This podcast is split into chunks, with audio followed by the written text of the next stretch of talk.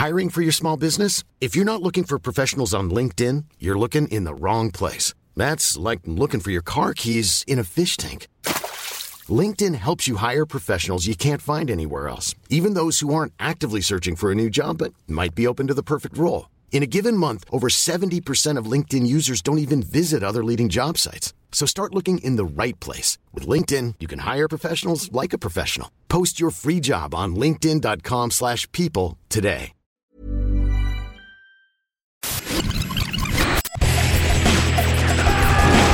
Bienvenue dans Stéroïdes, le podcast qui fait l'exégèse des gros bras. Avec Stéphane Moïsakis et Julien Dupuis. Bienvenue dans ce nouvel épisode de Stéroïdes, le podcast. Je suis Stéphane Moïsakis et je suis avec Julien Dupuis. Bonjour Stéphane. Salut Julien. Pour parler euh, d'un des plus grands films de l'histoire de la vie de Julien Dupuis, je pense qu'on peut le dire comme ça. hein. On peut le dire. Voilà.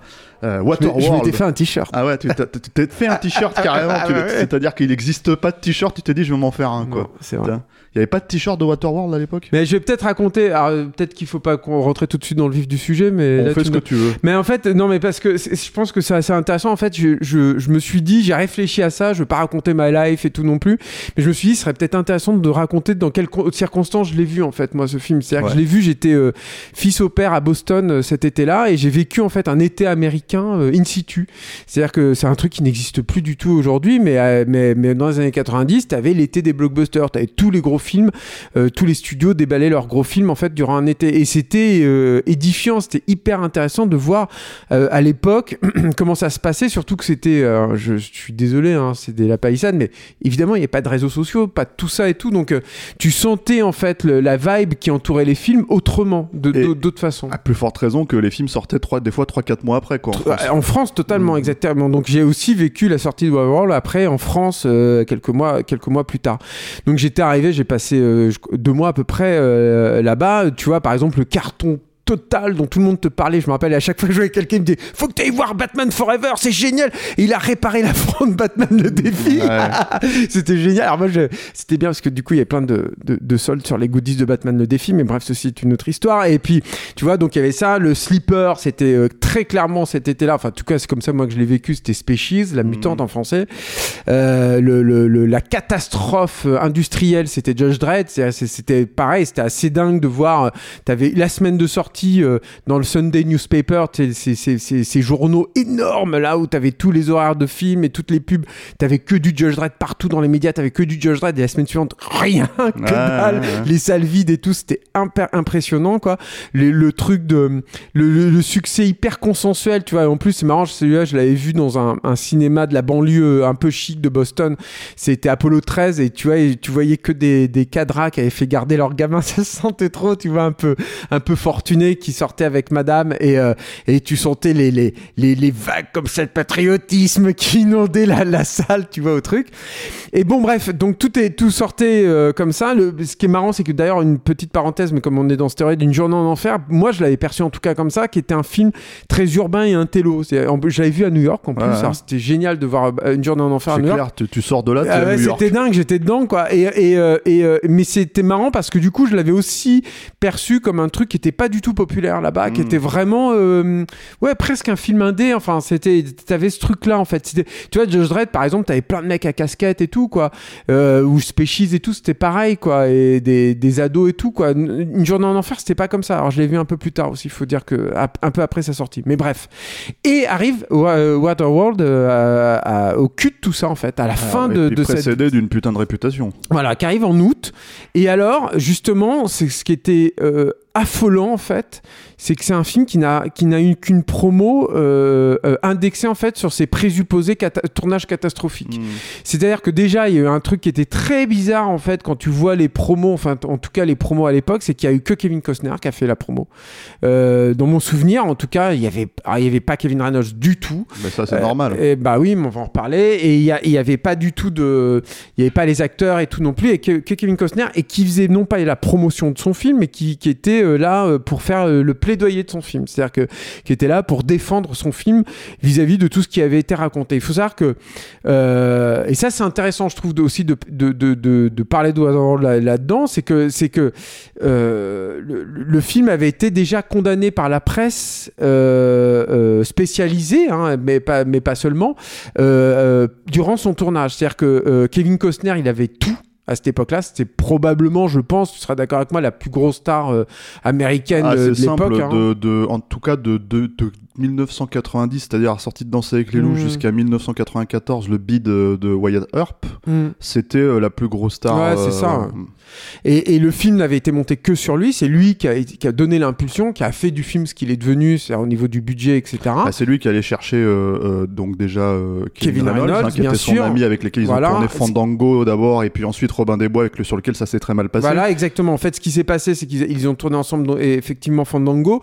Euh, Kevin Reynolds avait tourné aussi euh, certaines séquences de Danse avec les loups Tout que, à fait, ouais, la que Kevin Costner des, ne se sentait pas tourner, en fait, qui, qui demandait justement un trop grand savoir-faire, la séquence des bisons. la séquence des bisons en l'occurrence, qui sent. Enfin, moi, je trouve que tu, Kevin Reynolds, c'est un mec qui a, qui a une touche, quoi, qui a une, qui a une patte. Et Kevin Reynolds, après, après Robin des Bois, qui a été une production aussi euh, euh, complètement cataclysmique. Moi, j'avais un, un- un copain en fait qui avait été figurant en fait sur le Ouais. tournage, euh, parce que ça avait été en grande partie tourné en France et euh, qui racontait que c'était juste aberrant. Enfin, il voyait circuler des, des, je citerai pas son nom, je veux pas qu'il ait de problème, même s'il y a prescription aujourd'hui, mais il voyait circuler des mallettes d'argent liquide sur le plateau même, où les mecs ils arrosaient les gars d'EDF pour pouvoir couper, tronçonner les poteaux électriques. Oh là là, putain. Pour, euh, parce que tous décidaient au dernier moment et tout et le pauvre Kevin Reynolds qui était euh, pris là-dedans euh, ça avait été un film qui dans mes souvenirs ça avait été avait été précipité, la production avait été précipitée et tout, réécrit Bah, en, fait, cours de tournage. Il y avait deux, euh, deux de Robin projets des Bois, concurrents. ouais, dont un produit par euh, d'ailleurs John Que McTiernan devait réaliser McTiernan Et et qui finalement ouais. il a laissé à John beaucoup Irving. plus réaliste, Mm. etc. Effectivement. Et, euh, et en gros, ce qui s'est passé, c'est que euh, Waterworld, ça a été initié comme un, un, un, scénario à petit budget, qui était destiné d'ailleurs à Roger Corman initialement, qui était, qui assumait totalement son côté. nous, on fait un post-apo dans la lignée bah, de tout ce genre euh, qui avait été initié par Mad Max 2 en fait, et qui avait été un genre exploité et surexploité dans les années 80. Et, euh, et en se disant, oh, bah écoute, euh, nous du coup, on va aller, ce qui est souvent le cas en fait dans les dans, dans, dans les trucs de scénariste, qui est euh, pour nous distinguer de notre modèle, on va à l'inverse. Donc euh, euh, Mad Max 2, c'est désertique, bah nous on va sur l'eau. et en plus, qui va aller déjà avec un truc qui était une obsession écologiste en fait de l'époque, qui était bah, euh, la, la, la hausse en fait, le, le- comment dire, le, le- la hausse des La fonte, la températures et la fonte ouais, des calottes des- glaciaires, ouais, etc. Qui était aussi une obsession, euh, voilà, qui était déjà euh, Bah, il y avait la couche d'ozone et les trucs comme ça. Mais alors, peut-être Et- pour recontextualiser un tout petit peu, Mm. euh, euh, faut peut-être préciser que, en fait, c'était un projet modeste. Oui, c'est ça, Ah, exactement. ah, Alors, euh, Voilà. euh, le, le truc, c'est que euh, le grand gag, Hmm. c'est qu'il a été proposé à Roger Corman. Oui, voilà, c'est ça. C'était destiné à Roger Corman. Voilà. Et, et- et en fait, ce qui est rigolo, c'est que en fait, Roger Corman a dit non, on peut pas faire ce film, ça coûterait trop cher, ça coûterait, pour moi, je peux pas le faire, ça coûterait trop cher, ça coûterait 5 millions de dollars. Peter en fait. Peter c'était son- premier script, hein, Voilà. exactement. Et, et- et Peter Rader, il l'avait vraiment pensé pour le coup, contrairement à, à- à tous les post-apo, à la Mad Max et tout ça, etc. Justement, comme un film pour enfants. Oui. C'est-à-dire que c'est vraiment. Et moi, je trouve que ça s'en ressent encore un peu dans le dans le dans, dans ce qui reste. Ouais, mais, c'était euh, moitié moitié. Mais c'est vrai que c'était lui, il voulait effectivement un truc plus grand public et un truc pour pour les pour les gamins, c'est vrai. ouais. Et, et, et l'idée euh, initiale donc de, de, de tourner sur l'eau, en fait, Corman a fait non, mais on peut pas le faire, on peut pas, euh, c'est pas possible. euh, ça va revenir. On va euh, beaucoup vous en parler au cours de Voilà. ce podcast, c'est sûr. Euh, moi, j'en avais parlé avec lui, et, et- mais après, il- il, euh, quand j'en avais parlé avec Corman, quand je l'ai interviewé, euh, il m'a dit bon, on s'est jamais allé très loin en fait. non, non, non, J'ai lu le effectivement. Scénario, on En m'a- on m'a proposé un truc, j'ai dit non, je peux pas. En fait, ce qui s'est euh, passé, voilà. c'est que le scénario de Peter Ryder avait quand même, malgré tout, très très bonne réputation, Mhm. en fait. Euh, alors, je crois pas qu'il a rejoint, il a eu le temps de rejoindre ce qu'on appelle la blacklist, c'est-à-dire tous ces scénarios Non, qui ne sont pas tournés et tout, je mais sais même pas si ça existait mais déjà à l'époque. hein. je crois que ça, ça a Ouais. commencé, non mais, euh, mais, euh, mais enfin bon, bref, peu importe. Mais en tout cas, il avait déjà une bonne réputation et tout. Et en fait, il est tombé entre les mains de Kevin Costner. Et, et c'est Kevin Costner qui l'a, qui l'a lu. Et je pense que Kevin Costner, en fait, le truc, c'est que dans le genre post-apo, t'as énormément, énormément de rapport avec le, le western. C'est-à-dire que c'est vraiment pour moi euh, une, une des déclinaisons, c'est peut-être la déclinaison dans, dans les genres voisins, on va dire, la plus évidente avec le western. C'est évident que tu retrouves tous les codes du western dans Mad Max 2. Enfin, c'est Ouais, clairement ça. Et puis, euh, même stylistiquement, même au niveau visuel, c'est-à-dire que c'est un, un genre qui, par essence, travaille sur les lignes claires visuellement, tu vois, et, et qui travaille sur des, des archétypes et qui, euh, et qui peut aussi se permettre d'avoir des, des, un- une, vision du monde extrêmement euh, manichéenne, extrêmement simplifiée. Ça appelle ça, en fait, le post-apo.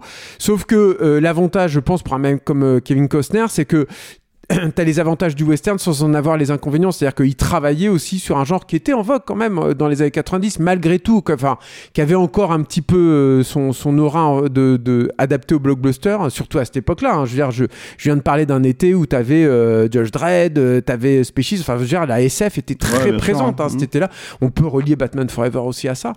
Et euh, De très loin. hein. de loin, mais Ouais. bon, c'est quand même un truc, tu vois, où t'as une espèce de ville un peu dystopique et tout. Mm. Bref. Et, et, et- et le truc, en fait, c'est que euh, donc Costner s'intéresse au, machin, il dit moi je veux le faire. Et à partir du moment où tu as une, une star comme euh, Kevin Costner qui, monte à bord, ça ne peut plus être un petit film. C'est impossible.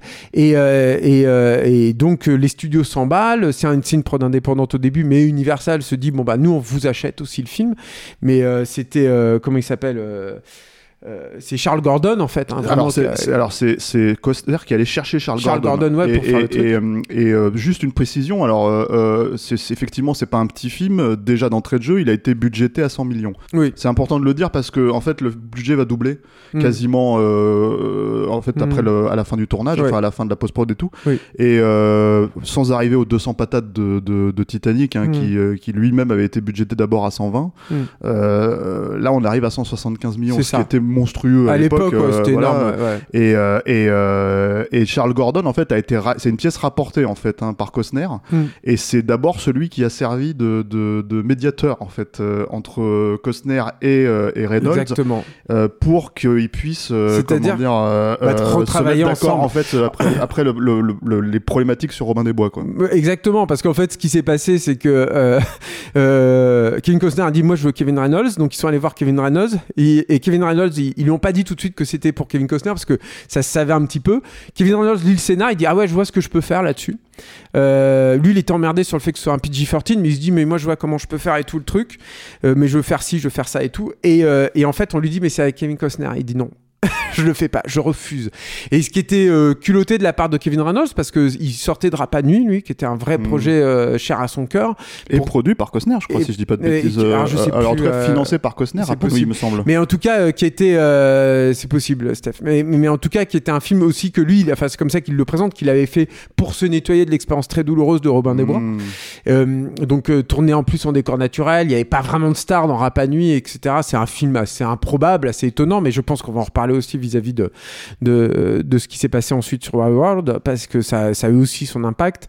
Et, euh, et donc il refuse en fait ça, et ça a été un gros bide en fait, Rapa Nuit, il refuse en fait, euh, il de, de, de faire ça. Effectivement, comme tu l'as dit, euh, Charles Gordon et je, ah, je crois qu'il y avait un autre producteur qui était déjà dans le truc, mais en fait ils vont faire les entremetteuses quoi. C'est-à-dire qu'ils vont, ils vont faire les, ils, vont, ils vont faire en sorte en fait que tous les deux se retrouvent, sachant que Kevin Costner il va tout faire aussi pour récupérer euh, Kevin Reynolds. Kevin Reynolds à l'époque, c'est vrai que c'était, euh, moi en tout cas c'est comme ça que moi je le percevais à l'époque, c'était un peu le, secret le mieux gardé d'Hollywood, c'est-à-dire que c'est un mec qui avait jamais vraiment été très clairement identifié là-bas comme un vrai bon réalisateur. Euh, et c'est vrai que d'ailleurs, moi je trouve que Robin des Bois, Prince des voleurs, pour le coup, c'est un de ces films que j'aime le moins. Je trouve que c'est pas très intéressant pas au niveau de la mise en, scène. non, Mais c'est pas seulement au niveau de la Et- mise en scène. Le problème de Robin des Bois, c'est que tu sens déjà qu'il fallait faire un espèce de duel silver au milieu de. de, Ouais, de- c'est ça, de- ouais. de- Alors que. alors, C'est un veux- mélange des genres qui fonctionne pas. Ouais, tu vois. puis- Le, le shérif de Nottingham qui est joué par euh, d'ailleurs par euh, Alan Rickman. Alan Rickman, il est un peu fantastique. Enfin, il fricote avec une sorcière, ça bah, marche, c'est- ça ouais, fonctionne pas mais trop. alors bon après je pense que c'est un des problèmes aussi de Waterworld. On va en parler hein, du méchant, mais le truc c'est que c'est que euh, parce que bon il faut peut-être euh, jeter le pavé dans la mare aussi là-dessus. C'est-à-dire que toi tu aimes beaucoup Waterworld, Mm. moi beaucoup moins. Et, euh, et euh, mais bon, je le dis, je, je le dis pas. c'est le secret le mieux gardé de ce podcast. Non, en, mais- fait, alors, en fait, le problème, si tu veux, de, de- de- d'un truc comme Robin des Bois, pour moi, et ça c'était vraiment pour ce que, ce que Waterworld n'a pas, pour le Mhm. coup, c'est que Robin des Bois, il y avait cette notion de, de, de, de, de faire un film d'action hollywoodien euh, de l'époque Mm. euh, avec un sujet euh, médiéval. Et le problème, c'est que d'un seul coup, t'as des explosions partout, tout le temps dans le film, alors Mm. que globalement, c'est pas le, c'est pas, c'est pas ça que tu vois dans les Errol Flynn, évidemment, quoi. Donc, Oui, puis c'est, enfin, t'as un peu, enfin, bon, bref, c'est- un truc de guingois, mais on parle pas trop de Robin Ouais. des Bois ici, mais, mais le truc, c'est que ça avait cartonné tout, mais malgré tout, c'est pas, pour moi, c'est pas vraiment un film de Kevin Reynolds. Et puis d'ailleurs, je crois qu'il s'était déjà cassé en cours de prod, hein, Mm. ce qui va se reproduire à nouveau sur Otherworld. Et le, et le truc, en fait, enfin, il va, il va, il va partir sur le montage, euh, euh, mais par contre, il, était donc réalisateur euh, auparavant de deux films qui sont, moi, que j'adore, quoi. Qui, l'un qui s'appelle Fandango, une bringue d'enfer en français.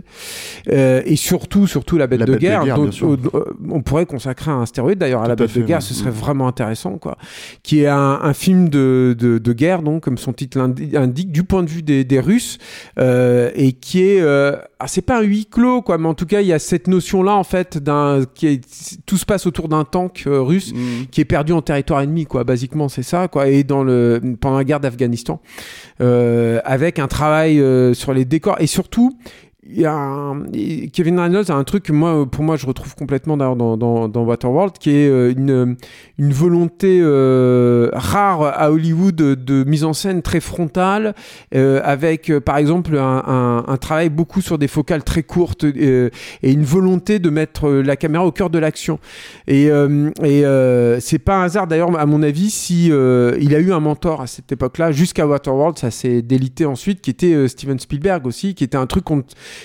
qu'on savait pas trop en fait à l'époque. C'est-à-dire que Steven Spielberg a produit Fandango. Euh, il avait fait déjà un cours auparavant, hein, Kevin Reynolds, qu'il avait identifié tout de suite, et euh, il a produit Fandango, mais il apparaît pas au générique. Alors j'ai Mhm. jamais trop su pourquoi il n'apparaît pas au générique. Bon, c'est comme, euh, ce- c'est comme sur le fil Joannou, là. Oui, c'est ça, c'est bizarre, ouais, ça fait partie des trucs un peu étranges. c'est bizarre quoi. Bon, Spielberg. C'est du parrainage de réalisateur, mais ça. avec peut-être la crainte que, et peut-être surtout à cette époque-là, après Retour au futur et tout ça, Hmm. la crainte en fait, si tu veux, qu'on qu'on qu'on pointe du doigt en fait, si tu veux, le Steven Spielberg plus que le réalisateur Exactement, en question. quoi. Et, euh, et Spielberg d'ailleurs qui euh, Kevin Reynolds, il y a un truc, il y a une tradition notamment, c'est qu'il il parle en fait de tous ses projets en cours de route Mm. avec Spielberg en amont en fait Bien du sûr. tournage. Et, euh, et il va lui parler de Waterworld une Ouais, fois il qu'il a accepté de travailler. et- et Spielberg il dit ne le fais pas. Il lui dit surtout ne le tourne pas sur l'eau. Et ne le tourne pas sur l'eau, Ah. mais lui dit ne le fais pas, ne le tourne pas. Ouais, mais même, tu vois, c'était. Mm. Et, euh, et en fait, euh, tout le monde en fait va, va lui va lui dire, mais parce que c'est aussi, c'est ça, Waterworld, c'est l'émergence aussi euh, des, des technologies numériques hein, à cette époque-là. Disons production un peu plus im- importante. Et il y a cette possibilité de tourner en bassin, de tourner avec beaucoup plus d'incrustes, etc. Et c'est Kevin Reynolds qui dit non non non non, moi si je fais ce film-là tout l'intérêt du film, c'est de le faire sur l'eau, de faire des décors sur l'eau, etc. Et tout le monde lui dit, mais tu ne peux pas faire ça. C'est une, bêtise. Tu vas, tu, vas et- te le- tu vas te bouffer ton chapeau, quoi. Et c'est ce qui va se passer. C'est en même temps l'avantage du film. C'est ça. C'est-à-dire que tu peux pas vraiment lui enlever cette qualité non plus au film. C'est-à-dire bah, c'est que voilà, il y a plein de problèmes dans le film d'ailleurs qui sont liés à ça, à mon avis. hein. Euh, euh, là, je parle des problèmes artistiques, tu vois. Mhm. Euh, mais euh, mais mais tu peux pas lui enlever que le film il a cette patine là et qu'il a été tourné sur place et que Mm. voilà enfin c'est pour le coup ça s'en ressent quoi Ouais, c'est assez ouais. impressionnant, quoi. Mm. Moi, je me rappelle encore une fois quand j'ai vu le film, du coup, à l'époque, il était précédé d'une telle réputation et tout, je m'attendais pas à voir un spectacle comme ça, quoi. Mm. Et j'ai vu un putain de spectacle, quoi. C'était, euh, c'était impressionnant. J'avais jamais vu des séquences, euh, des, des bastons sur l'eau, des scènes d'action sur l'eau. T'en as vu avant dans, dans, dans, tu vois, dans les James Bond, dans les trucs et tout. Mais comme ça, je n'avais jamais vu ça. Filmé comme ça, je n'avais jamais vu ça. Et c'est aussi un truc aussi où Kevin Reynolds, et- et en plus, c'est marrant parce qu'il a bossé avec Dean Semler, euh, donc euh, chef opérateur notamment de Mad Max 2.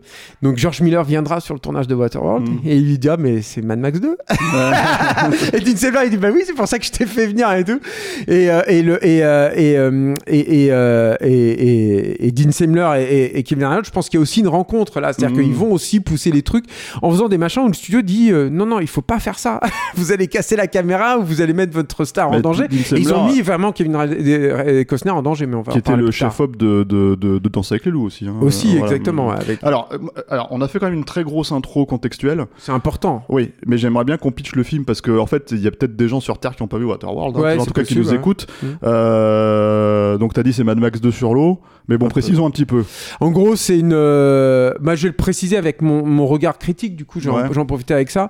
Euh, en gros, c'est un, c'est un paria. Euh, le héros était une, euh, n'est pas un héros du tout euh, au début. C'est un c'est anti-héros. Oui, oui, parce qu'en fait, c'est un, donc c'est un monde. En fait, c'est comme dans Dune, c'est-à-dire que c'est un monde où il n'y a, n'y plus de terre. il y a, plus de tout- toute la surface du globe a été intégralement recouverte par les eaux. Ça a été expliqué de façon hyper efficace avec un détournement du logo d'Universal, qui en fait, bah, tu vois ce qui s'est passé pendant les, les centaines d'années qui se sont écoulées depuis depuis notre civilisation, à savoir que la- les, les calottes glaciaires ont fondu et ont recouvert la totalité du globe, ce qui ne peut pas arriver. hein, euh, mais, euh, mais voilà, donc tu as, un peu de licence poétique et on, on ne peut pas leur en vouloir pour ça. Et, euh, et- et donc, tu as, un personnage qui est un, qui est un paria. euh, tu, mets un peu de temps à comprendre pourquoi il est exactement un paria, mais c'est un paria qui vit en autarcie euh, sur, son, sur son bateau. Et c'est donc l'humanité réduite à quelques euh, îlots, en fait, euh, essaimés comme ça euh, de, de survivants euh, qui obéissent du coup à chaque fois et de façon totalement en autarcie en fait à, des, obsessions, à une idéologie. Ça, moi, j'adore dans le film. Je trouve que c'est très très bien travaillé.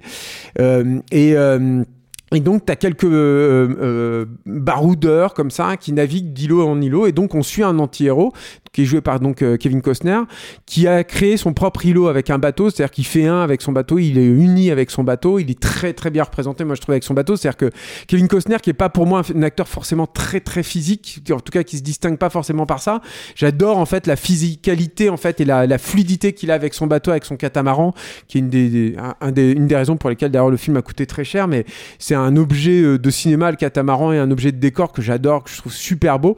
Et il est, tu sens qu'il est en symbiose, voilà, totalement avec ça, et qui donc tente de naviguer euh, d'îlot en îlot. Il arrive euh, sur un sur un sur un atoll en fait euh, à un moment pour échanger tout, tout, Ouais, faire tout- du troc. faire du troc. Tout, tout est basé là-dessus. Et lui, il se trouve que euh, ce paria, eh ben, il a des choses vraiment intéressantes à échanger, et notamment il a de la terre. Et tout le monde se dit, mais où est-ce qu'il a pu choper de la terre? Il a peut-être chopé sa- cette terre dans Dryland, parce que Hmm. tout, tout le monde obéit à un mythe comme ça, et il y a des... Là, en l'occurrence, dans cet atoll, eux, ils sont extrêmement, euh, on va dire, réactionnaires. C'est-à-dire que c'est un atoll qui est euh, euh, pétri de, de, de vieilles croyances, euh, de, de, de vieux credos qui, euh, qui se réfugient en fait complètement là-dedans, qui sont aussi, euh, qui fonctionnent à- qui ont un mode un peu sectaire en fait là-dedans. Et ils disent mais comment il a pu choper ça et tout. Et ils se rendent compte que en fait ce, ce, ce, mec-là, tout de suite du coup il devient louche. Ils se rendent compte que c'est un mutant. C'est-à-dire qu'il y a tellement tellement d'années qui sont écoulées depuis notre civilisation que bah, forcément l'humain, euh, euh, il y a une race d'humains en fait comme ça qui a évolué. Lui il a évolué, il a des ouïes en fait derrière les oreilles qui et qui lui permettent en fait de respirer, de respirer sous l'eau. Il a aussi des, des, des pieds qui ont commencé à redévelopper une, Ouais, des un truc palmés, des- quoi, de, ouais. de, de palme en fait. Ouais. Euh, ce qui est un truc de darwinisme de base quoi. Et euh, et du coup, en fait, comme, comme ils sont extrêmement réacs, bah, ils l'enferment, ils le, ils le condamnent, en fait. Ils ont peur, en fait, de, de quelle peut être la, la prochaine évolution. Et ils l'enferment ils dans, dans- sur, sur l'atoll et ils, lui, ils le dépouillent, quoi. Mais sur ces entrefaits, il y a, un- il y a, il y a, un- euh, il y a, il y a des, d'autres, une autre race, en fait, de personnages qui arrivent, qui sont une espèce de pirates. Bon, qui, c'est eux, pas des races, hein, c'est des tribus. Enfin, c'est hein. les tribus, oui, Ouais, pardon, ouais. oui, t'as raison. Et qui, eux, en fait, ne vivent que par le. Alors, moi, j'adore ce truc. En plus, je trouve que ça, c'est- ça a pris une saveur euh, tout à fait particulière aujourd'hui, qui n'obéissent, en fait, qu'à la. Je- j'ai- comme j'ai revu, j'ai revu le film pour le podcast, mais il y a quelques mois, mais je crois que leur, euh, leur slogan, c'est la croissance éternelle, un truc comme Ouais. ça. j'adore cette idée. Et en fait, eux, ils, ils estiment que, en, par, par une espèce d'opération du Saint-Esprit, euh, ils peuvent euh, continuer à, à, à- à bousiller, en fait, toute leur richesse. C'est-à-dire que eux, contrairement aux autres, eh ben, ils, ils naviguent pas avec le vent, mais ils naviguent avec des moteurs thermiques. Euh, ils fument des clopes tout le temps. euh, ils, ils bouffent des, de la bouffe en boîte au lieu de la, d'essayer de la pêcher, etc. Et on va comprendre ultérieurement que euh, pourquoi ils sont comme ça. C'est-à-dire qu'ils squattent aussi un, un, un vieil euh, euh, bateau, un, Un pétrolier. un, pétrolier, quoi, un vieux Mm. tanker, quoi. Bah, c'est euh, c'est en fait euh, le, le gag du truc, c'est d'Exxon Valdez. en ouais, fait, ouais, c'était bon, ça, le- ça le- peut être tout à fait. C'est le, c'est le, le pétrolier qui s'est planté euh, dans les années 80. Voilà, hein. exactement. Et qui, a fait, et qui d'ailleurs, euh, je reviens à cette projection que j'avais vue aux États-Unis, ça avait fait, mais alors réagir la salle, là, Mm. ce, ce, ce gag-là, les gens étaient fous quoi dans la salle. Bah, c'est intéressant de le se dire parce que c'était très contextuel à l'époque, Ah hein, ouais, mais ouais, alors ouais. qu'aujourd'hui c'est un peu oublié. Quoi. Mm. On en C'est est quand même allé en- Il y a quand même eu 30 millions de catastrophes supplémentaires Bah, depuis. exactement, donc, euh, exactement. Mais bon, c'est voilà. Et, euh, et donc euh, ils attaquent cet atoll là, et euh, de, au cours de l'atoll, euh, le, le, le le le marineur, en fait, le personnage joué par Kevin Costner, euh, parvient à s'échapper. J'ai un mal de chien, moi, à pitcher, c'est un alors, enfer. en fait, Il arrive à, il arrive à s'échapper et il. il est aidé par, euh, par le personnage de. Comment elle s'appelle Jen euh, Tripplehorn, et- voilà. et, la C'est vrai gamine. que je les ai pas présentés. Voilà, coup, et- vois, et- À quel point je suis nul. Arnaud, es-tu? Attends, ouais, Arnaud qui, qui l'aurait pitché en 3 minutes au lieu de C'est 25 comme toi. c'est l'enfer. Je suis très Non, nul non, pour non. ça. Bah, je, je- je prends le relais très rapidement. Du coup, en fait, cette gamine, en fait, qui est pas la gamine de Jen Tripplehorn, mais qui, euh, qui comment dire, euh, c'est un peu ça, son enfant. C'est Moïse, euh, en gros. Voilà, c'est Mm. ça. Elle a sur la sur son dos, en fait, elle a, elle aurait la- un tatouage qui est la carte de Dryland, en fait. Ils ont, c'est une petite fille qu'elle a récupérée quand elle était toute bébé, voilà, et elle a une carte, elle a un tatouage, et certains, euh, elle, elle vit, Jen Tripplehorn vit avec plutôt un scientifique qui est en porte-à-faux avec le reste de la communauté sur l'atoll, et qui lui euh, analyse en fait ce, ce, ce truc-là et se dit mais attends, mais c'est possible que ça, ce soit une écriture ancienne, euh, en l'occurrence plutôt asiatique, et, et que ce soit la carte vers cette terre euh, mythique. Voilà, Voilà. Pardon, Steph. Et donc, en gros, bah, à partir de là, il y a une espèce de course-poursuite euh, qui fait que euh, les smokers, hein, parce que c'est le nom ouais. de cette tribu, en fait, le- leur cours derrière, parce qu'ils veulent eux aussi le- le- l'enfant, Voilà. c'est-à-dire pour la carte, quoi. Mm. Ils y croient aussi. Mm.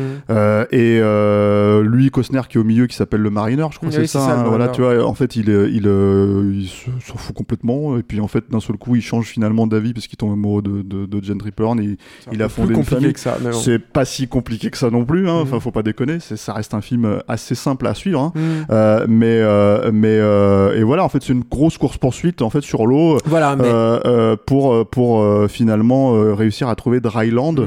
même si ça finalement c'est dans l'écriture de, de, de l'intrigue c'est assez annexe en fait ils y arrivent presque de façon si C'est pas, c'est pas c'est pas, pas l'enjeu principal non non, c'est pas l'enjeu. L'enjeu, le véritable enjeu en fait, c'est de, c'est que ce marineur retrouve en fait son humanité, renoue avec son humanité et, et se crée en fait un arrête de boire son pipi et, euh, et se crée un truc. Bah, il boit son pipi non, comme non, les personnages blague, de. non mais je fais une blague là-dessus parce que c'est un truc c'est, une- c'est un truc de présentation en fait oui, c'est oui, surtout comme, ça mais quoi. comme les personnages de Dune boivent leur pipi. Enfin, je veux dire, c'est, Mm. c'est le, c'est l'archétype en fait de, du truc et, et le, l'idée en fait justement. Mais je pense que c'est là où on a, un, on a un désaccord tous les deux. Euh, enfin, c'est un des points de désaccord. Je pense qu'on a tous les deux, c'est que euh, moi, un des trucs que j'adore en fait euh, là-dedans et que je, à qui, pour le coup, je pense, alors on doit un peu à Kevin Reynolds, mais on doit aussi beaucoup à Kevin Costner. Ça, c'est un truc qu'il travaille depuis longtemps, qui est en fait la création, d'un héros et en l'occurrence en plus d'un, héros mythologique. Alors, ce qui sent, il faut ça, il faut le dire aussi, c'est que euh, Waterworld euh, est un film, est un tournage euh, difficile. Alors pas du tout aussi difficile que ce qui a été rapporté à l'époque, hein, euh, mais mais qui, que ça surtout, reste- il y a eu énormément de mensonges dans la presse. C'est-à-dire Ouais, que. beaucoup beaucoup quoi. On exemple, a raconté qu'il y a eu des morts, tout voilà, ça. ça, c'était faux, mais c'est terrible parce qu'en fait, c'est d'un seul coup, tu, tu te retrouves en fait avec un, un tournage qui est déjà très compliqué à Mm. faire. Euh, bon, en l'occurrence, apparemment, euh, ça c'est plus pour le côté ragot. Euh, Costner a foutu sa vie de famille en l'air euh, à ce moment-là. Il, a- il trompé sa bah, femme, il divorçait et il tout. ouais. divorçait et tout, mais mais euh, Bah, ça, a- ça a pas joué dans ça son. pas, ça a pas, ça a pas joué effectivement en sa faveur Mm. déjà dans, la, dans, la- dans les médias, mais surtout en fait par rapport à- aussi à, Bah, lui, à ce que lui il est- traversait. Voilà. Bah, il était imbuvable apparemment. Son Voilà. tournage était très et- dur. Et, et- mais par contre, après, t'as des vrais mensonges complètement fallacieux. C'est-à-dire que les morts sur le tournage, c'est quand même un truc assez grave à annoncer. Mm. Et en fait, c'était pas vrai. Donc, C'était faux, donc, euh, mais sauf que le, le mal est fait. Quand tu, quand tu balances un truc Et comme ça, tu eu- teintes euh, le, le, le film. Il y a un décor qui a coulé aussi, mais qui a un petit décor en fait, qui a un décor qu'on voit plus très tard dans le film, qui est une espèce d'arbre comme ça qui Mm. flotte, qui a coulé, c'est vrai. Et il a, ils ont réussi à le récupérer, mais il a coulé. Mais euh, il y a eu une confusion et tout le monde a dit que, c'était le décor de l'atoll, Mm. quoi. Enfin, beaucoup de gens, quoi. Tu vois, à Mm. l'époque disaient que c'était le décor de l'atoll, qui est pour le coup un décor monumental, quoi, hyper impressionnant. Et euh, ce qui est bon, voilà. Mais tu, enfin bon, on va pas. euh, Je pense que c'est pas Il y a très des intéressant tonnes, en de fait de, de- Ce qui est intéressant c'est facile c'est très renseigné maintenant Oui, en euh, plus, c'est facile sait. de savoir Mais, mais, euh, mais le vrai problème, en fait, de, de, de Waterworld, c'est que finalement, des tournages sur l'eau, en tout cas des tournages sur l'eau avec cette il n'y en a pas beaucoup. Donc tous les films sont des prototypes, mais là, il y a des films qui sont un peu plus des prototypes que d'autres. quoi. Les films de Cameron, c'est un peu plus des prototypes que d'autres, Mm. par exemple. Et là, c'était un vrai prototype. Et ils ils, ils, ils s'attendaient pas à ça. Et il y a une anecdote, en fait, intéressante que raconte, je crois que c'est Dean Semler qui a raconté ça euh, dans American Cinematographer, mais qui, qui est en fait le, le qui est l'arrivée en fait du catamaran euh, à l'intérieur en fait de l'atoll. Et il tourne, le- il tourne la scène avec le catamaran, il la tourne avec euh, plusieurs caméras. Et pour optimiser ses moyens, euh, euh, Kevin Reynolds avait tout storyboardé le film à la Spielberg quoi d'ailleurs hein. Et ça se sent je trouve et, il avait aussi storyboardé en essayant de réfléchir à tourner aussi à plusieurs caméras à, essayer d'avoir des, des feintes pour tourner avec plusieurs caméras sans renier pour autant la force de ses points de vue pour justement optimiser ses moyens euh, mais ça, ça leur a joué des tours parce que du coup, en fait, euh, les opérateurs caméra souvent arrivaient en fait, ils- comme tout est fluct- fluctuant en fait là-dedans, ils arrivaient là-dedans et donc ils ont ils ont commencé à tourner le catamaran qui qui arrivait en fait dans le à l'intérieur de l'atoll. Il y a une caméra qui était dans le champ d'une autre caméra. Ils ont dû retourner le truc, remettre le catamaran euh, en place, refermer le machin et tout. Et en fait, t'avais la journée de tournage qui était qui était écoulée. Ils ont pu faire deux prises quoi. Grosso modo, je, je, je grossis le trait, mais c'est et tout tout s'est passé comme ça et, et c'était d'autant plus compliqué que euh, notamment dans l'assaut de l'atoll. Il y a des cascades de dingue euh, qui étaient hyper compliquées, qui demandaient, par exemple, il y a des, il y a des, des, des, jet skis en fait qui passent sous l'eau et qui ressortent en fait au-dessus de l'atoll. Moi, j'adore cette idée. Et, euh, et ça, c'était archi compliqué à tourner parce que ça demande de la machinerie, ça demande des plongeurs avec toute la sécurité, etc. Et, ça ne en- peut Tout est en physique. tout est en physique, ça ne peut pas être un tournage à l'arrache Mm. parce que tu as une star, donc tu as un studio, donc tu peux pas prendre de risques comme il prenait par exemple des risques dans Mad Max 2 où vraiment on sait qu'il mettait vraiment la vie des cascadeurs en danger, ça se voit. Et bah là tu peux pas parce que tu as tous les syndicats qui sont derrière, etc. Et du coup tu te retrouves avec un machin qui devient monumental, avec une star qui en plus euh, bah, fait parfois des caprices, refuse de tourner certains trucs, etc. Et, et- tout devient compliqué. Et en plus Kevin Reynolds qui lui voulait vraiment faire son film épique à sa façon. Il y a une autre anecdote, si tu me permets, Steph, là-dessus, qui est, je trouve, assez édifiante aussi sur, la, sur les problématiques qui, qui, qui sont passées. C'est qu'il y a un plan, moi, que j'adore, c'est très vite, il va y avoir un, un, un, un- ménage à trois euh, forcé entre donc le marineur sur son habitat, donc sur son catamaran, le personnage de John Triplehorn et cette petite fille. Et euh, il y a une scène où lui, s'isole en fait en haut de son mât. Euh, parce qu'il veut plus les voir, il en a Mhm. plein le cul de, de, de ces deux meufs. Et, euh, et en fait, ça commence. C'était aussi l'époque où on- vraiment il y avait beaucoup de plans à hélicoptère, notamment dans les films d'action avec les stabilisateurs en fait d'hélico. Et en fait, c'est un plan euh, filmé euh, sur un coucher de soleil qui commence à un plan moyen en fait de Kevin Costner et qui recule en fait et tu vois le bateau qui s'éloigne au fond sur le coucher de soleil. Qui, moi, j'adore ce plan, je trouve super beau. Et un changement de valeur comme ça qui fait beaucoup Kevin Reynolds dans le film. Et, et sauf que et ça, ça se voit pas. C'est marrant quand tu vois le plan, mais sauf que la mer était assez agitée en fait Mm. et que effi- quand tu es sur un catamaran au haut d'un mât qui fait je sais pas combien de mètres, tu vois, et qui et que t'es harnaché et que t'as une mer agitée, un balancier Ah ouais, quoi ouais. là-haut. Et du coup en fait ils ont vu le, ils ont vu Kevin Costner qui se baladait là-bas et qui se balançait tout comme un malade. Lui il gerbait tout ce qu'il avait. Kevin Costner, il s'est mis à gueuler sur tout le monde et tout en revenant.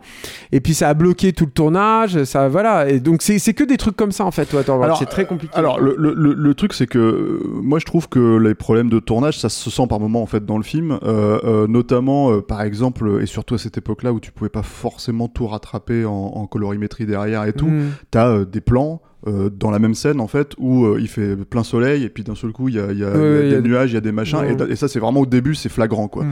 donc euh, t'as, pas mal de trucs comme ça même si encore une fois je veux dire globalement c'est peu de moments comme ça vraiment flagrants il y en a quelques-uns et ça choque un petit peu quand tu revois le film aujourd'hui parce que tu te dis ah putain mais ça ça aurait été corrigé aujourd'hui Euh, différemment on voit plus ça. Bah ouais. Voilà, c'est sûr À l'époque, c'était encore de l'étalonnage Voilà. photochimique. hein. et à la limite, autant, autant garder ça quand même malgré tout comme ça, ne pas retoucher le film justement Mm. pour, pour ses futures sorties, parce que c'est un film qui ressort quand même régulièrement. On, on- faut le dire aussi, c'est un film qui est considéré comme un bid, mais qui a quand même fait de l'argent, quoi. C'est-à-dire Ouais. que en fait, aujourd'hui, euh, c'est un film qui marche très très bien en, en, en- comment t'appelles ça, en vidéo, quoi. et qui a, un, qui a un petit suivi culte. hein. C'est-à-dire Ouais. que voilà, l'édition qu'a fait Arrow, euh, que je vous conseille vraiment, euh, c'est voilà, c'est pas un hasard si elle existe. Voilà. Et alors, euh, après, bon, tu voulais parler de, la construction du personnage. Moi, le problème que j'ai avec le film, on va dire, et c'est vraiment la porte d'entrée, c'est Kevin Costner. C'est-à-dire que j'aime bien Kevin Costner, je trouve que c'est plutôt un acteur de talent, mais il sait pas tout jouer. Et surtout, il, on arrive à un moment donné où il a 40 ans, on va dire, à peu près à cette époque-là, et il avait déjà une aura qu'il a essayé de casser avec ce film. C'est-à-dire que en gros, euh, euh, Kevin Costner, c'est quoi? C'est JFK c'est Danse avec les loups? C'est quelqu'un qui représentait, on va dire, euh, l'Amérique euh, bon teint démocrate, euh, si tu veux, euh, de valeur morale. Et, et en fait, l'idée, c'est, bah, je vais jouer Clint Eastwood ou Mad Max, tu vois, et je vais faire un personnage en fait euh, beaucoup plus euh, sombre, euh, beaucoup plus machin. Et je trouve qu'en fait, le problème, c'est que très régulièrement, en fait, il se, met- il se prend les pieds en fait dans le fonctionnement de ce personnage-là, dans, le- dans l'écriture déjà du personnage. Euh, en tout cas, dans la version courte, parce qu'il y a deux versions, hein, euh, enfin trois même versions en l'occurrence, mais euh, le cut de Kevin Reynolds, c'était un film de 3 heures à la base qu'ils ont ramené à, une, à 2 heures et quart. Il Et faudra en- que j'en parle un petit peu peut-être. Ouais, a le et, et, et le truc, c'est que dans. bah, on a le temps, hein. je pense qu'on peut, on peut. De toute façon, on savait qu'on allait faire une émission assez longue sur ce Mhm. film-là. quoi, Mais il y a plein de trucs à dire, film, c'est hyper intéressant. Voilà, et, et, et le, et le problème que j'ai en fait, c'est que c'est un perso qui, euh, comment dire, euh, c'est-à-dire que c'est pas tant le fait qu'il boive sa pisse en soi, euh, je je dis que, c'est- enfin, je le fais une C'est un blague. truc que tu m'as toujours sorti, Mais- que mais t'as en toujours fait, c'est une bloqué, blague. alors que moi, c'est un des. c'est- J'ai vu ça, je me suis dit, putain, le mec, il commence son film avec ça. Et moi, le Moi, problème, j'ai- c'est qu'il commence son film Mais avec moi, ça pour j'avais moi. adoré, j'avais trouvé ça. Déjà, tu comprends tout de suite le, le- la nécessité de survie.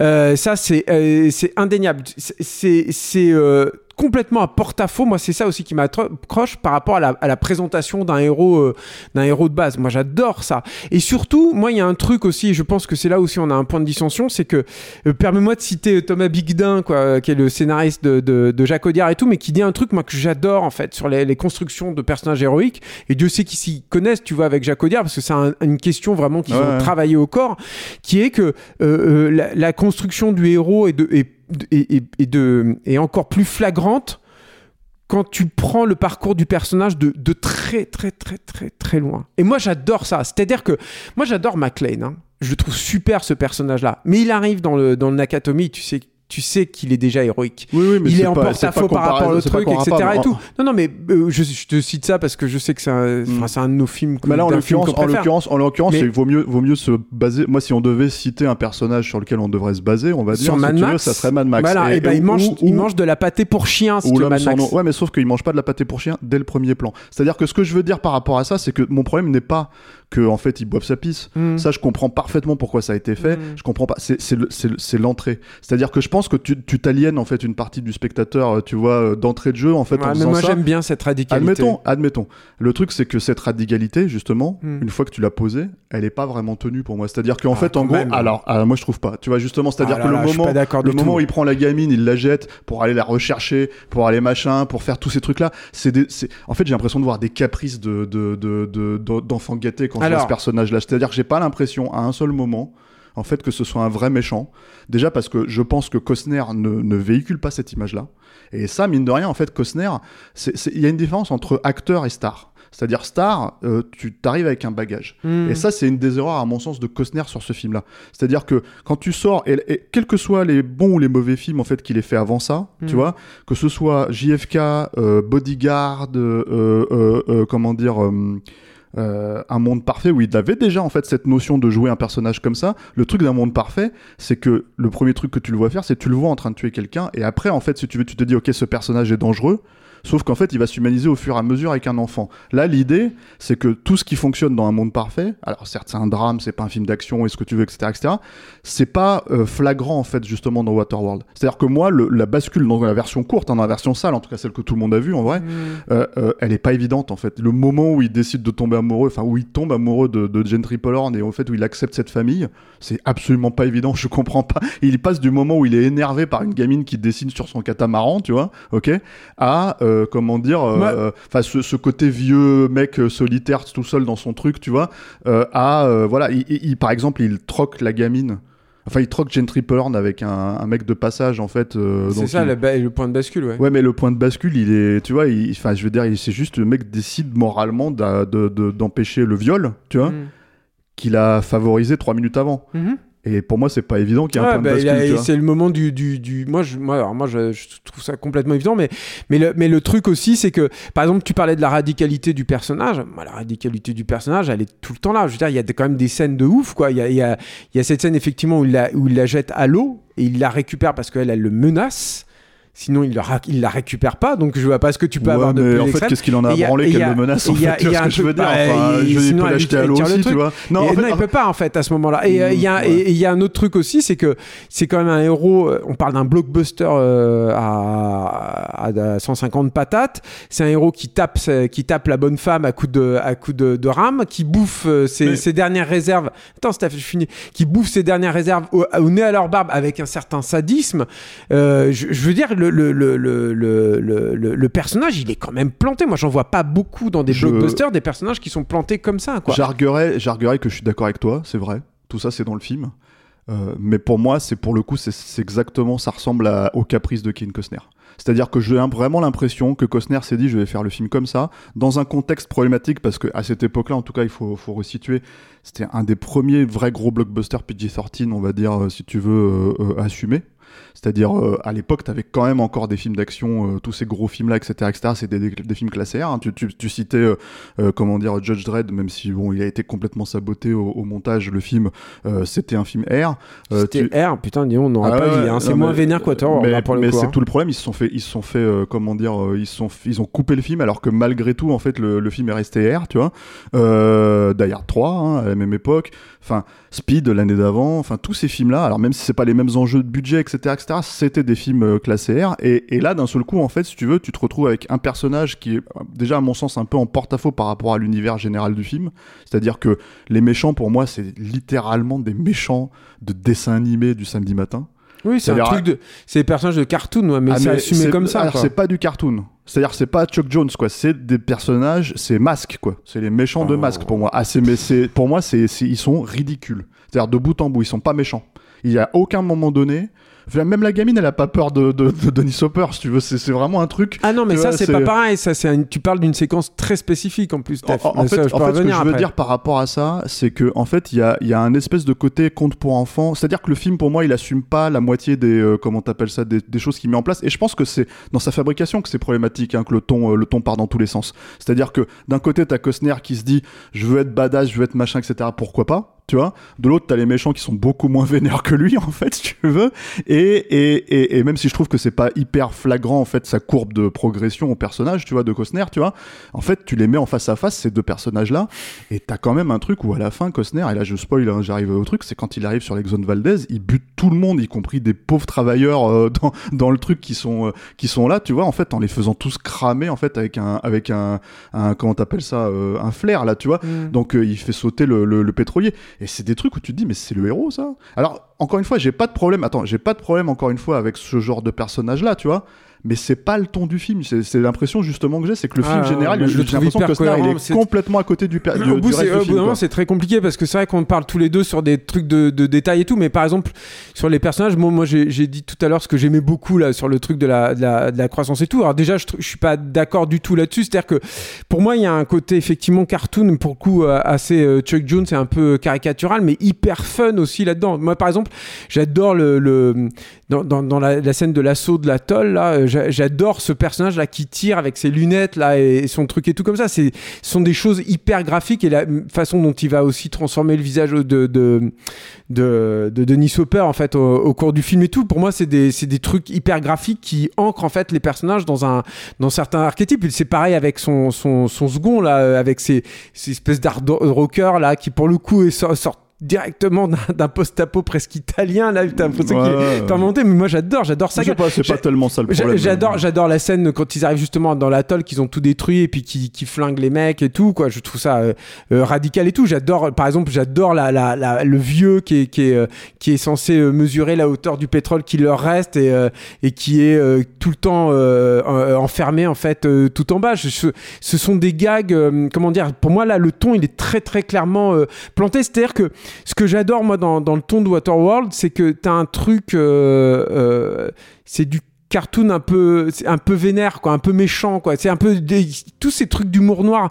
Je citais le truc avec le vieux là qui est, qui tout en bas et qui dit Dieu merci quand, quand Kevin Costner il le tue tout. Moi j'adore ça. C'est c'est il y, a un- il y a un côté un peu euh, un peu euh, un peu mal poli. Tu vois, tu citais euh, Judge Dredd, c'est marrant parce que l'humour justement de Judge Dredd à, hein, l'époque c'est hein. c'est euh, oui oui mais c'est intéressant de les comparer quand même malgré tout parce que c'est c'est de l'humour cause pas en fait. C'est de l'humour qui qui qui est qui Non, est pas qui est, qui est qui est fade, qui est machin Non, et tout. plus- Je trouve que Waterworld n'est pas un film fade en, fait. Moi c'est ça qui le- me plaît le- aussi Le dedans. truc, ouais, juste pour faire une aparté, parce que je pense que les films sont pas si comparables que ça, mais en fait, le truc avec Judge Dredd, c'est L'humour, il y a hein. une énorme source aussi euh, d'inspiration à la base de Judge Dredd. En fait, la, la matériel de Judge Dredd, c'est très corrosif, c'est très caustique, et c'est pas du tout dans le film. ouais. Donc en fait, Alors voilà. que c'est- elle l'est plus dans Waterworld. Voilà, mais le- euh, sauf que dans Waterworld, c'est ce que je disais, la scène dont tu parles avec le vieux là, qui est en train de mesurer les trucs, en Mhm. fait, c'est pour moi ça teinte le fonctionnement du personnage, c'est-à-dire de Costner, c'est-à-dire que tu te dis, à lui, en fait, il est prêt à défoncer tout le Il monde. sait pas qu'il est là.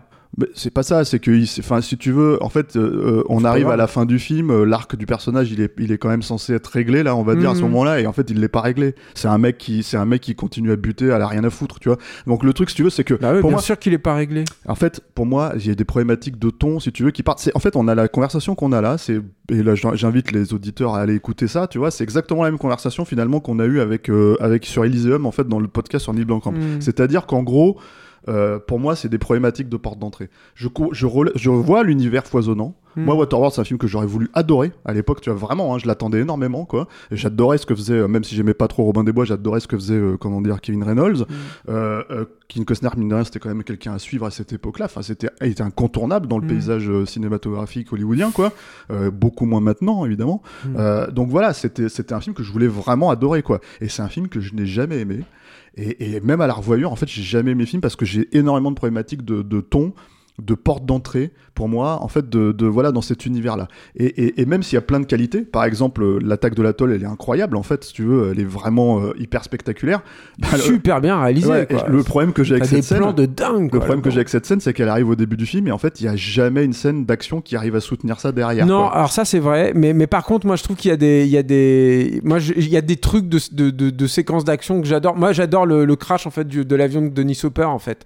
J'adore comment il a filmé ça et Ah tout ouais, avec le truc cette avec le, euh, ouais. avec le, la, la, la, la- la caméra en fait qui est embarquée en fait euh, Mm. avec euh, avec Kevin Reynolds et tout je, je- j'adore ça et puis un autre truc aussi dont je voulais parler aussi que j'aime beaucoup dans le dans le film c'est le c'est la gestion aussi alors c'est beaucoup plus visible dans le Lily Scott donc euh, qui a un- alors Lily Scott vais juste en parler Ouais, vite fait c'est un, c'est un montage que Kevin Reynolds il a fait très euh, tardivement au début des années 2000 pour les chaînes câblées américaines Fin des années 90, 97. c'est ça, euh, euh, un petit peu après, non? Ou alors En c'est arrivé euh, après en France peut-être. Mais, mais euh, juste pour dire, c'est pas. hum, Donc il est disponible chez Arrow, euh, mais euh, vous attendez pas à avoir un super director's cut nickel et tout, parce qu'en fait, c'était. euh, alors moi je sais que je l'avais vu à l'époque et ça avait été un, un crève-cœur parce que. Moi, je, je, alors, c'est pas parfait, mais je préfère quand même ce montage-là. Et d'ailleurs, je trouve que le film, il passe comme une lettre à la poste, alors que ça dure près de 3 heures, je crois, dans ce montage-là, 2h40, un truc comme ça. Et, euh, et euh, ce qui montre quand même qu'il y a un vrai équilibre, quoi, euh, qui était, qui était présent. Et, euh, et euh, mais ça reste donc un, un montage de cette époque-là. C'est-à-dire que moi, quand je l'avais découvert, il y avait les coupures pub tous les quarts d'heure. Euh, c'était euh, en 4 tiers. Alors le film est pas en 2,35, le film est en 1,85, mais c'était quand même du 4 tiers. Et moi, j'aime beaucoup euh, comment le film est cadré. C'était très difficile de voir ça. Et il y a un autre truc, c'est que James Newton Howard, qui est, qui est pas le choix d'ailleurs de Kevin Reynolds, hein, c'était c'est c'est euh, c'est Kevin Costner qui l'a ramené sur le film quand ils se sont fâchés en, en post-prod. Mais ça, c'est un autre problème. Mais, pour euh, moi, j'aime ouais. beaucoup cette musique. J'adore aussi cette zik. Mais euh, mais euh, mais la musique qui est, qui est super et qui est très très calée sur le sur le truc, qui est pareil presque une musique de, de, de, de cartoon quoi en fait dans cette façon, notamment dans l'usage des cuivres dans les scènes d'action en fait, que ce soit sur la fin ou sur le truc et tout. Elle est hyper timée en fait euh, le la zik. Et là, elle est remontée, elle est pas bien remontée quoi. Et ça ça te casse le trip aussi euh, Mais- très mais très très souvent. Apparemment, ça a quand même été Et- beaucoup retouché hein, pour euh, les versions Arrow et tout ça. hein. Euh, apparemment, ils ont, ils ont du matériel actuel. Enfin, oui, ils oui, ont- oui. ils ont- Alors, par contre, effectivement, sur le Haro, du coup, t'as as, le bon format, t'as plus les, les- les trucs de coupure pub, donc c'est vachement plus agréable. Mais t'as quand même les restes où tu sens que le mix, il est pas, il est Ouais. pas équivalent. Tu sens que, euh, voilà, il y a des, des trucs de FX qui, qui collent pas aussi là-dedans et tout.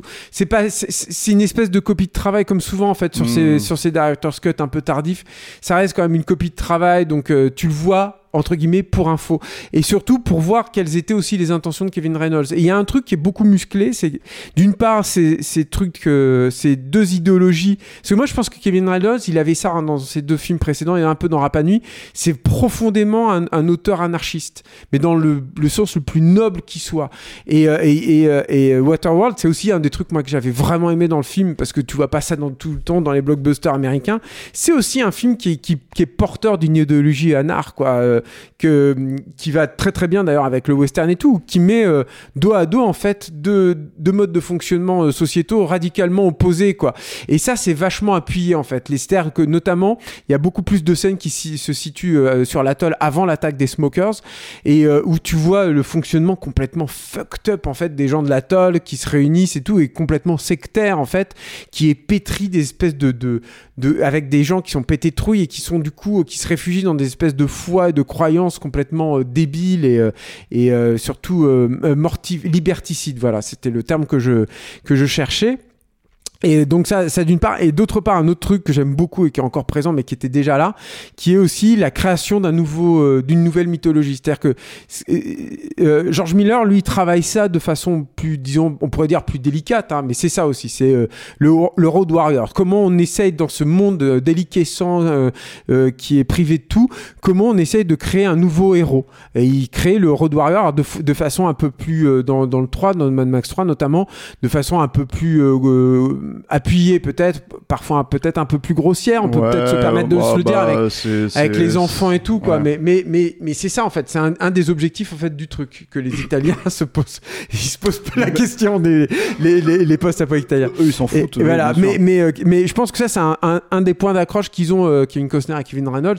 C'est en fait la création d'un- d'un d'un héros, en fait, pour, pour ce monde déliquescent. Enfin, en l'occurrence, d'un anti-héros. D'un anti-héros au début, mais qui devient héros. Et, le- et le- en l'occurrence, le, le, le, Enfin, il finit Mais quand même tout seul. Quoi. il finit, part, oui, oui, bien sûr, évidemment, mais je, je vais revenir là-dessus.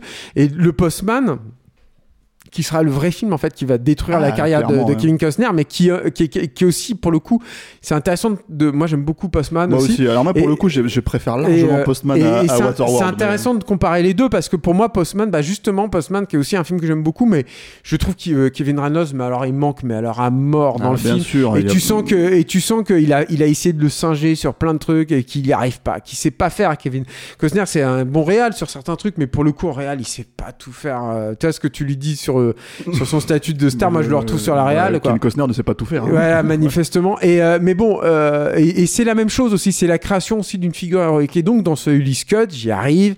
Il y a tout ça est appuyé. C'était déjà là dans le film. Moi, je trouve. Par exemple, moi, j'adore. Il y a une scène que j'adore. C'est quand il est qui me rachète en fait les problèmes du troisième acte, qui sont réels. Hein, c'est indéniable. hein. Mais mais c'est c'est la scène où, où- où Kevin Costner il, il, il part à l'assaut seul en fait de du, de l'antre des, des méchants, du du tanker en fait.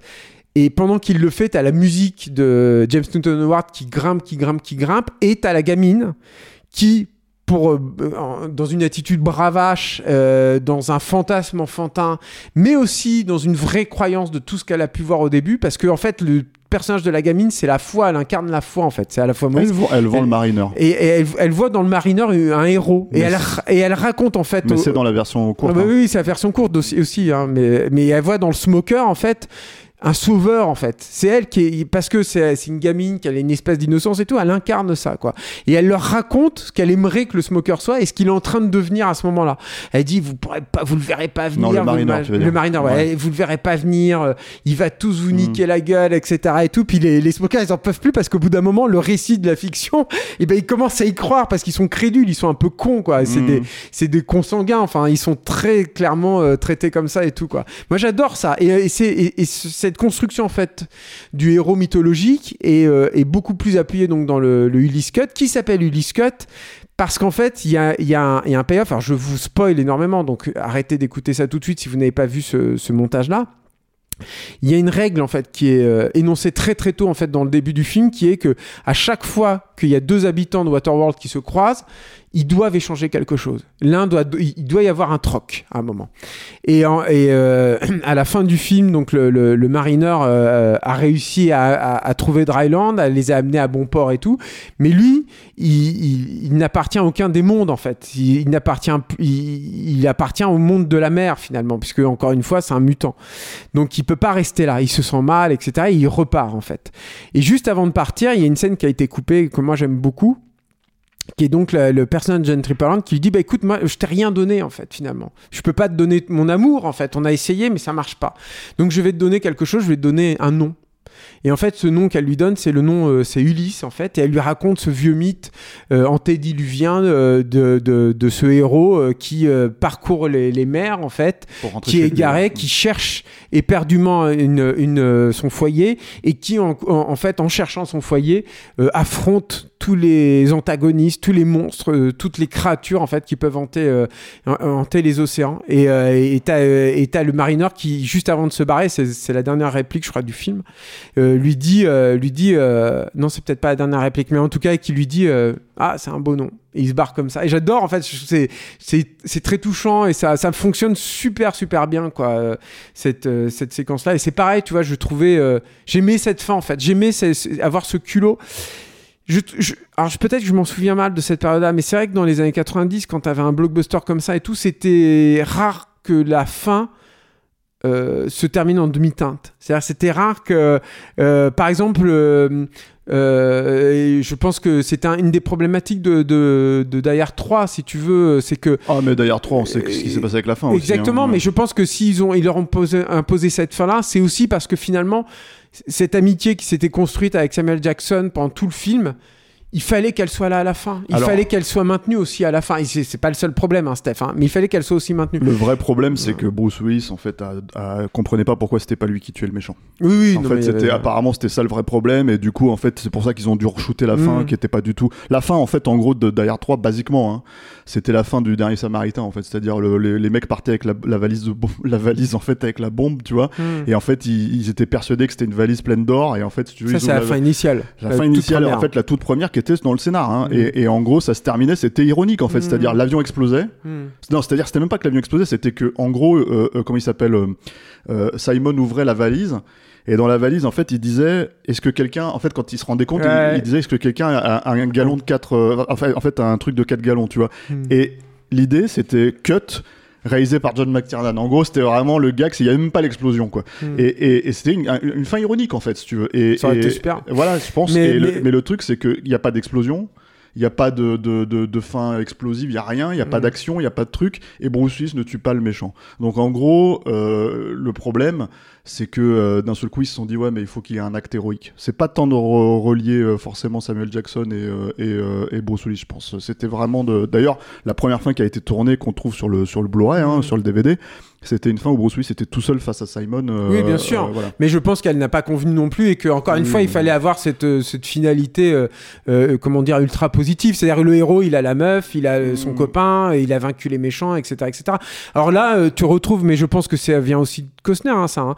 Tu retrouves Shane, tu retrouves tous ces, tout, tu retrouves Lucky Luke, quoi. C'est c'est le c'est le cowboy qui repart solitaire. J'étais heureux de voir ça, quoi. J'étais j'étais aussi très très content. C'est la fin de Josh Dredd. C'est un film, c'est un film qui me rend heureux, moi. C'est la fin de Judge Dredd. Hein. Judge Dredd, il part tout seul sur sa moto. Ouais, mais bon, ouais, il reste non, non, mais y a rien, en plus, en plus surtout qu'il y a rien de, de c'est pas pour le coup, c'est pas chargé émotionnellement. Et, fait. et, donc il y a un autre truc peut-être dont on devrait parler aussi, Steph, parce que je pense que toi, tu as un petit problème aussi avec ça, qui est euh, qui est aussi moi un autre gros plaisir et peut-être même le plaisir qui prime sur le, sur tout le reste, qui est un plaisir de mise en scène en fait. Je, je moi, j'aime beaucoup beaucoup la façon dont le film est tourné. Et encore une fois, bon, j'en ai parlé sur la fluidité de Kevin Costner. On a parlé de la scène Kevin de la par exemple, de Kevin Reynolds, pardon, mais la, la, non, de Kevin Costner sur son bateau ah, en fait, ah, oui, la, oui, la façon qu'il a, la fluidité en fait qu'il a de, de se passer et tout. Et comme tu l'as dit, c'est pas un acteur physique, c'est pas Jackie Chan quoi, Kevin Costner. Donc non. ça c'est aussi un truc de mise en scène, c'est un truc de façon de découper et tout. Euh, et je et par exemple, j'aime beaucoup la façon dont Kevin Reynolds ne, ne, ne sacrifie pas sa mise en scène à la, au fait qu'il tourne sur, sur l'eau. Par exemple, un des gros trucs c'était lui voulait des plans de grue Il voulait. Il adore les plans de grue, euh, euh, Kevin Reynolds, et il en voulait à fond. Et par exemple, sur la scène de l'atoll, t'as un plan de grue qui, qui, avec des smokers qui se plantent, euh, qui, t'as la grue qui, enfin, t'as la caméra qui passe au-dessus de la flotte, qui surmonte le, l'endroit où la, la cage, en fait, du marineur, elle est, elle est en train d'être absorbée par l'espèce de compost euh, euh, maléfique, là, dans lequel il est, et qui finit en gros plan, en fait, sur lui qui est en train d'essayer de forcer, euh, de forcer la, la, la, la serrure, en fait, pour essayer de sauver sa, sa couenne, quoi. Des plans comme ça, putain, mais c'est Euh, tellement agréable. J'en vois, il y a pas beaucoup de films, en fait, qui Écoute, sont moi, filmés moi, comme ça. moi- moi, si tu veux vraiment qu'on parle de ça, puis en fait, on va peut-être un peu boucler aussi à un moment Oui, donné, parce sûr, que ça va faire pratiquement une heure qu'on parle. Putain, je Euh, suis désolé. ouais, non, non, mais en fait, on s'y attendait en fait hein, à ce que Ouais. ça, ça soit très long sur celui-là, parce qu'il y a vraiment beaucoup de choses à dire. Euh, moi, mon premier regret en fait sur Waterworld, et, et- mais d'entrée de jeu, hein, quand le film a commencé, c'est que c'était pas en scope.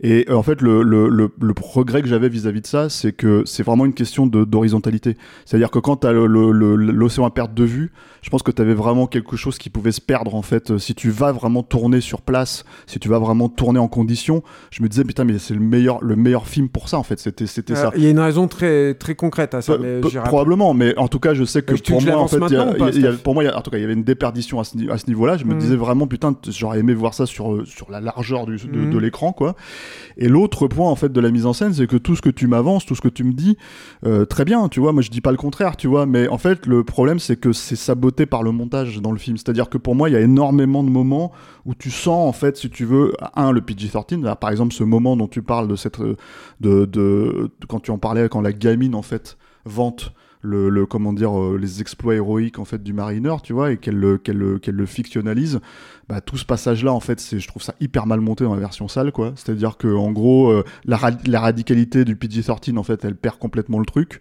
Mhm. euh, je trouve que euh, euh, tu vois des passages, par exemple, là je parle vraiment de l'action, hein, c'est-à-dire autant la scène de l'atoll, elle fonctionne vraiment bien, tu vois, euh, même si j'arguerais que pour avoir vu, euh, et je, trouve pas, je pense que toi aussi tu l'as vu, il me semble, euh, le, le spectacle, euh, comment dire, Mais je sais que c'est- je d'accord avec ça. Voilà, mais- mais moi je le trouve hyper impressionnant en vrai, quoi. Ouais, c'est vraiment vrai, hyper, vrai. comment dire, en vrai. Ouais, mais c'est dingue. C'est-à-dire que là, tu te dis, putain, ouais, parce que c'est les mêmes scènes en fait. C'est-à-dire, ils refont littéralement la salle de la- de l'attaque de l'atoll en, en plus condensé, mais ils te font quand même un truc de 10-15 minutes, Mm. hyper bien foutu, euh, sans, en continu. C'est-à-dire, c'est sans, sans. Enfin, tu vois, c'est un T'as un spectacle. crash d'avion voilà. et tout. ouais, Voilà, t'as le crash d'avion, tu sens les flammes en fait quand t'es sur place et tout. Et, et, et pour ceux qui ont la, la chance de voir ça ou qui peuvent peut-être aller aux États-Unis pour voir ça, en fait, euh, enfin, n'hésitez pas, en fait, ça vaut vraiment le coup, quoi. Et, et c'est vraiment spectaculaire. Et, et, et du coup, pour moi, ça vend beaucoup plus presque les cascades qui ont été faites sur ce film, en fait, si tu veux, que le, le, le, le, le- le truc. Mais après, c'est- c'est c'est comment dire. C'est euh, dur à comparer quand même. bah, c'est dur à comparer, Après, mais c'est- en fait, je- en fait, c'est c'est pas c'est- ce que je veux dire. La comparaison, je la fais pas évidemment vis-à-vis du cinéma. euh, je la fais vis-à-vis de de, de, de, de cet univers, de ce qu'ils ont repris Ah, moi, exactement pour le pour le hein. truc de le refaire de la même manière. Et cette scène, elle, elle, elle fonctionne très bien, je trouve, dans le film, hein, la Mhm. scène de l'attaque de l'atoll, mais c'est quasiment la seule qui reste presque intacte pour moi en fait, en termes de scène d'action. Ouais, Après, le reste du film, en, en soi, pour moi, c'est quand même largement en deçà. Mais, je- mais c'est quelque chose que tu peux pas vraiment lui en vouloir à Kevin Reynolds, encore une fois, là-dessus, que, que ce qu'il a fait sur, les, sur ses autres films, en fait. Bon, euh, euh, Robin des Mois, mis à part. hein. Le, le, le, le truc juste sur, sur le 1.85 parce que c'est intéressant, c'était euh, alors ça pour le coup je me souviens très bien de l'article dans American Cinematographer. C'est une question en fait qui se sont posées avec Dean Semler. Et, euh, et en fait, la, problématique, en fait, c'est la problématique du cadre et du vide. C'est-à-dire que le, truc, c'est que le 2.35, c'est compliqué à habiller, c'est compliqué à, charger, et surtout dans un univers comme ça. Et en fait, eux, ce qui les a dicté, euh, ce qui les a conduits à ça, c'est euh, c'est en grande partie le catamaran, en fait, et, les différents décors, mais surtout le catamaran et l'atoll, en fait, qui ils ils sont dit, non, mais ça, c'est des, décors à filmer en 1.85. Et après, moi, je suis pas du tout aussi radical sur le 2.35. C'est-à-dire que moi, je trouve qu'il y a des films. euh, Enfin, euh, même, des formats plus carrés. Dire, moi, La Chevauchée Fantastique, c'est un des films les plus impressionnants que j'ai vu. Ouais, alors ouais, que bah, ça appelle aussi l'horizontalité quand même. La Chevauchée Je- Fantastique, c'est- tourné à Monument Certes, Valley et tout. bah, c'était encore Et une autre époque. Et, c'est euh, hyper impressionnant, quoi. Tu c'est une vois. autre euh, époque, et je surtout, trouve, moi, euh, ça me manque pas du tout. Ça m'a jamais Moi, manqué. je parle vraiment de ce film. hein. Je suis pas. euh, Je trouve que c'est plus dynamique en fait. C'est ouais. ça qui lui va bien Moi, aussi. mais- à- C'est-à-dire que le, le- il y a un côté plus. Bah, après, c'est vraiment des appréciations euh, subjectives, mais mais il y, a y un côté plus euh, solennel en fait dans le 2.35 et la façon de découper le 2.35. Je trouve que le 1.85, il y a- tu peux être beaucoup plus euh, direct dans ta face et tout. Je, je trouve par exemple que c'est pas un hasard si c'est c'est des, des formats qu'aiment beaucoup des gens comme Del Toro ou, ou Sam Raimi. C'est que c'est que c'est tu tu découpes pas de la même façon. C'est moins encore une fois moins posé, moins machin et tout. Et je trouve que ça se sent et ça en Après- bénéficie dans Après, Waterworld. ce que je voulais dire par rapport à ça, encore une fois, c'est là, je l'applique vraiment à Waterworld, pas, pas un autre film. hein. C'est-à-dire que Mm. pour moi, en fait, si tu veux, oui, ça aurait été effectivement, à mon avis, beaucoup plus difficile de tourner le film de cette manière-là. C'est Surtout pas une vu- question de difficulté parce que les difficultés ils sont, sont pas privées quoi. Non mais euh, je veux dire euh, ça en aurait rajouté une je pense tu vois et le truc si tu veux c'est ah bah si tu vois euh, et, et le, et le- et le- pas, pas une difficulté physique hein, une difficulté de qu'est-ce que tu récupères en fait à la fin dans l'image quoi et en gros à mon avis euh, ça aurait pu plomber encore plus le film c'est vrai mais euh, en l'occurrence moi ça me manque sur celui-là et surtout bah voilà après euh, je te dis c'est c'est euh, euh, c'est un film qui pour moi, il est bourré de faux raccords. Ce film, il est bourré de problématiques en fait là-dedans. Donc, c'est très difficile pour moi de juger. Et pour le coup, tu peux pas vraiment en vouloir à Kevin Reynolds. C'est- la fabrication du film qui induit ça, quoi. Tu vois. Mais euh, disons que voilà, il, y a ce sens épique qui est voulu, hein, et qui à mon sens est perdu, quoi. Quand, quand sans le scope, quoi. Tu vois. Mais voilà, après, après. J'avais pas forcément envie de terminer sur cette note-là parce que je sais que voilà, c'est un film que tu apprécies énormément. Euh, moi, par exemple, la musique, le problème que j'ai avec la musique, c'est qu'il y a ce thème héroïque qui, pour moi, est complètement porte-à-faux avec ce que, avec ce que, avec ce que le film raconte et ce que le personnage est. Mm. Tu vois, euh, t'as tout un tas de trucs comme ça qui font que c'est très très enfantin euh, et en même temps ça se veut très badass et en même temps ça et en fait ça bouffe tellement à plein de trucs différents. Tu vois, il y a par exemple cette scène où il va pêcher là et puis en fait il pêche un espèce de gros monstre géant. Tu vois. Mais je sais que t'adores ça. Je, je me doutais que t'adorais ça, mais la raison pour laquelle je ramène ça, c'est que t'as un truc comme ça dans le film et après il y a plus rien. Tu vois. Mm. Et, et pour moi en termes de construction d'univers, c'est un peu, Et il y c'est a- un peu il y a- léger quoi ce genre de choses. Il vois. devait y en avoir beaucoup plus et tout, mais euh, ça fait partie des trucs où ils ont eu. euh, il devait y avoir des requins notamment, mais euh, Mm. ils, ont, ils, ont, ils, ils ont pas, ils ont pas réussi à le faire. Et puis moi, ça, me- ça me suffit en fait. C'est comme le Mariner, ça me suffit comme la ville et tout, ça me suffit ces éléments-là. quoi. Et c'est des belles surprises et c'est des, c'est des séquences que j'aime beaucoup. Mais je crois que j'ai beaucoup défendu le film, puis qu'on a, on a Ouais, beaucoup ouais, débordé. bon, en tout cas, en tout là, cas- je pense que les gens auront compris que toi t'aimes pas. que Moi, je vous incite Ouais, à le voir et surtout à voir le Lee Scott si vous aimez le truc. En plus, chez Arrow, il y a un très beau documentaire. Tu as vu, j'ai l'impression, non, Steph, non? Non, qui moi j'ai pas le Haro, mais j'ai- mais- en fait j'ai le alors si parce que le Haro c'est quand même en anglais, faut le préciser Ouais, pour pour, anglais, euh, pour, euh, pour pas les auditeurs qui parlent français, pas ouais. forcément euh, anglais. Euh, en tout cas, si vous voulez voir la version la version normale, elle existe en 4K.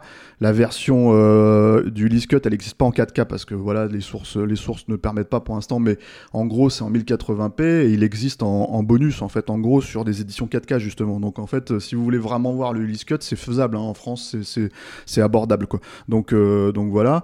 Euh, quoi dire de plus?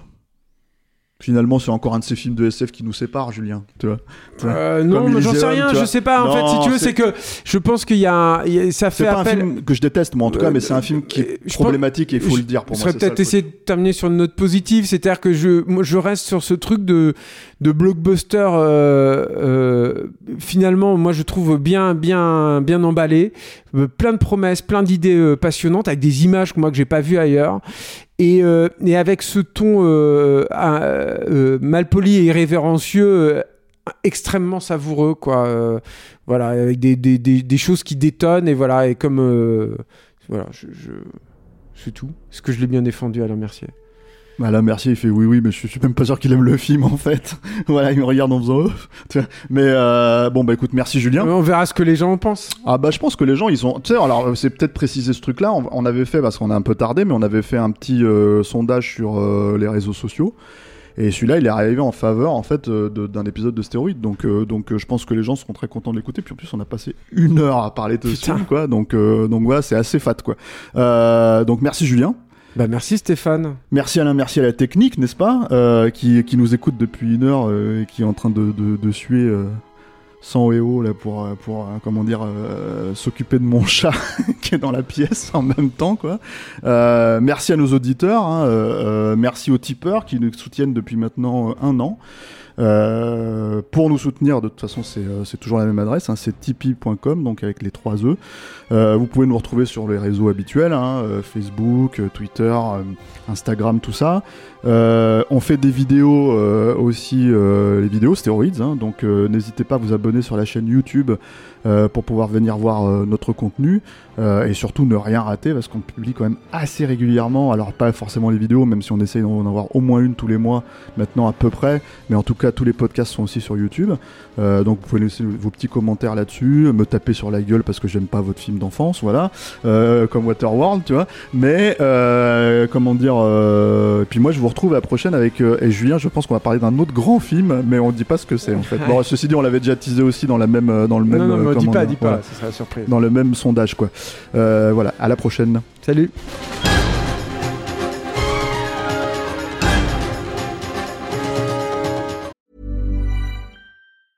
Mom deserves the best, and there's no better place to shop for Mother's Day than Whole Foods Market. They're your destination for unbeatable savings, from premium gifts to show-stopping flowers and irresistible desserts. Start by saving 33% with Prime on all body care and candles. Then get a 15-stem bunch of tulips for just $9.99 each with Prime. Round out Mom's menu with festive rosé, irresistible berry chantilly cake, and more special treats. Come celebrate Mother's Day at Whole Foods Market.